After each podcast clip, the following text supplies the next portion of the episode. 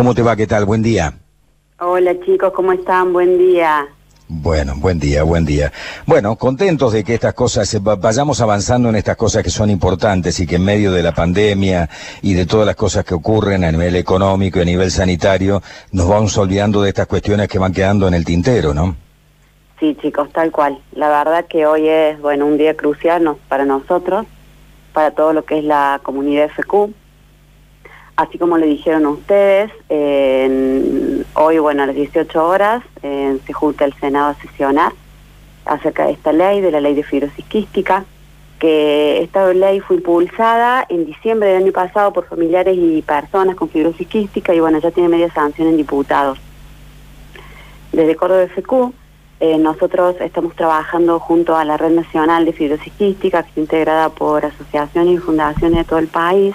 Y bueno, venimos apoyando esto, venimos apoyando la ley, que se sancione esta ley, esta ley pero sin cambio, ¿sí? Sobre todo haciendo referencia al artículo 7 de la ley que habla del certificado único de discapacidad. Bien.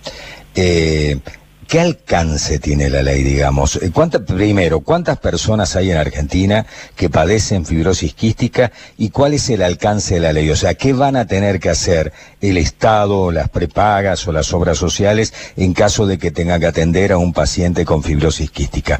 Pero arranquemos por el comienzo. ¿Cuántas personas hay que padecen fibrosis quística en Argentina? Aproximadamente estamos hablando de 2.000 personas.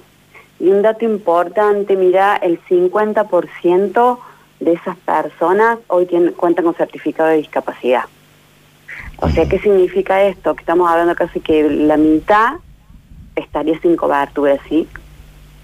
Entonces, bueno, nosotros lo que esperamos con esto es, el punto central, como te decía recién, es el CUT, el certificado de discapacidad, y sobre todo para, la, para los sectores más vulnerables de la sociedad, ¿sí? Que ellos no tienen cobertura social, no pueden acceder, entonces que pasa esto les quita la posibilidad de tener una buena calidad de vida, no pueden acceder, no pueden acceder al tratamiento. Entonces con esta ley nosotros lo que esperamos es garantizar el derecho a la salud, el derecho a las terapias, a todos los medicamentos, ¿sí? Sobre todo como te decía recién, para estos pacientes más vulnerables. Cuando hablamos de todos los medicamentos, es porque por lo general ocurre eso.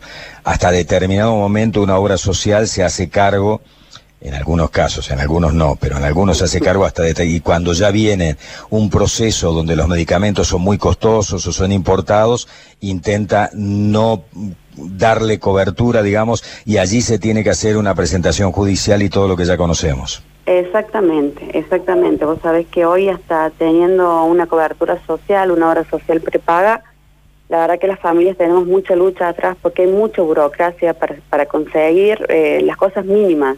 Estos chicos toman alrededor de 30 40 pastillas diarias, tienen alrededor de 5 nebulizaciones diarias. Entonces, bueno, es un tratamiento muy costoso, muy alto y son infinidades las trabas que nos ponen como padres. Yo tengo un hijo con fibrosis quística también, a pesar de formar parte de la fundación. Y la verdad que eh, se supone que nuestra lucha debería ser dentro de casa y no afuera. Y hoy la verdad que lo que más nos cuesta es eh, el poder lograr y conseguir las cosas que nosotros necesitamos para que nuestros hijos, puedan acceder a todo lo que necesitan. Que de, eso depende la calidad de vida de nuestros hijos. Entonces, bueno, es cierto, Nacho. Em, sí, Romina, ¿cómo te va? Buen día. Hola Nacho, Nacho, ¿cierto? Sí, sí, Nacho, Nacho, buen bien, día. bien, buen día. Eh, además me parece que hay que agregar algún dato de estas casi 2.000 personas que decís vos que, que son los enfermos de fibrosis a nivel país. Estamos hablando de niños, niñas, adolescentes y, algún adulto joven, ¿no? Porque, digamos, a pesar de que la expectativa de vida viene creciendo, eh, los, los que sufren esta enfermedad eh, son ellos, ¿no? Los que están en esto.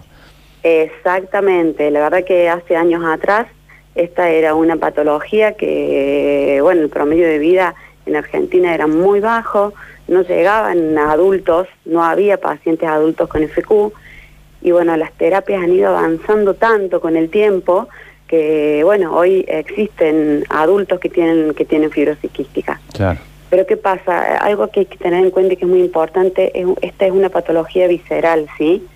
Es una patología muy silenciosa y que va avanzando a pasos agigantados. Entonces, ¿qué pasa? Nosotros también en, por ahí hacemos referencia al certificado único de discapacidad, pero ¿por qué? Porque nosotros estamos supeditados a las juntas, ¿sí? Que van a otorgarle el, el, certificado a las personas y muchas veces, por ejemplo, los pacientes, los pacientes niños, ellos no tienen afectación. Vos ves a una persona con fibrosis quística y no te das cuenta que tienen la discapacidad. ¿Sí? sí, sí. entonces, cuando la patología se ve, que es cuando nosotros logramos conseguir lo que queremos, ya es tarde, ya no hay tiempo atrás.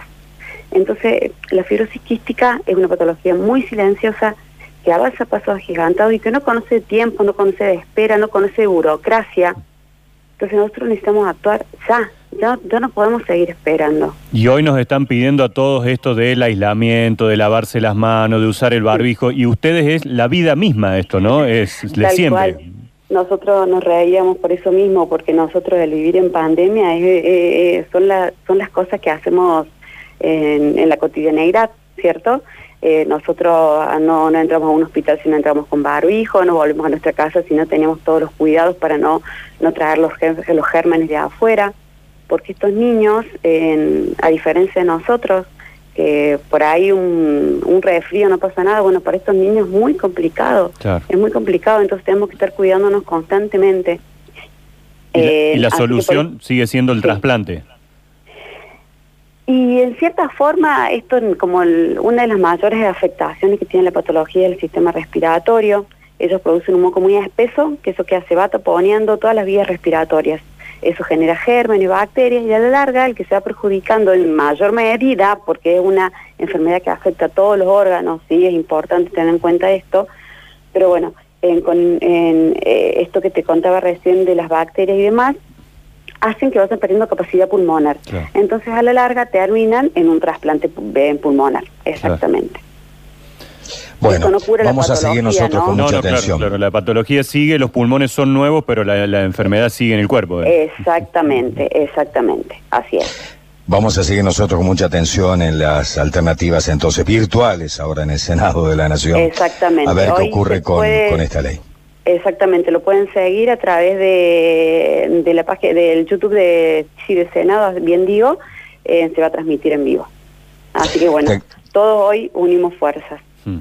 Así es, hacemos, hacemos fuerza todos, tiramos buena onda para que esto vaya para adelante y, haya una desigualdad menos, por lo menos, ¿no? Me parece que es importante.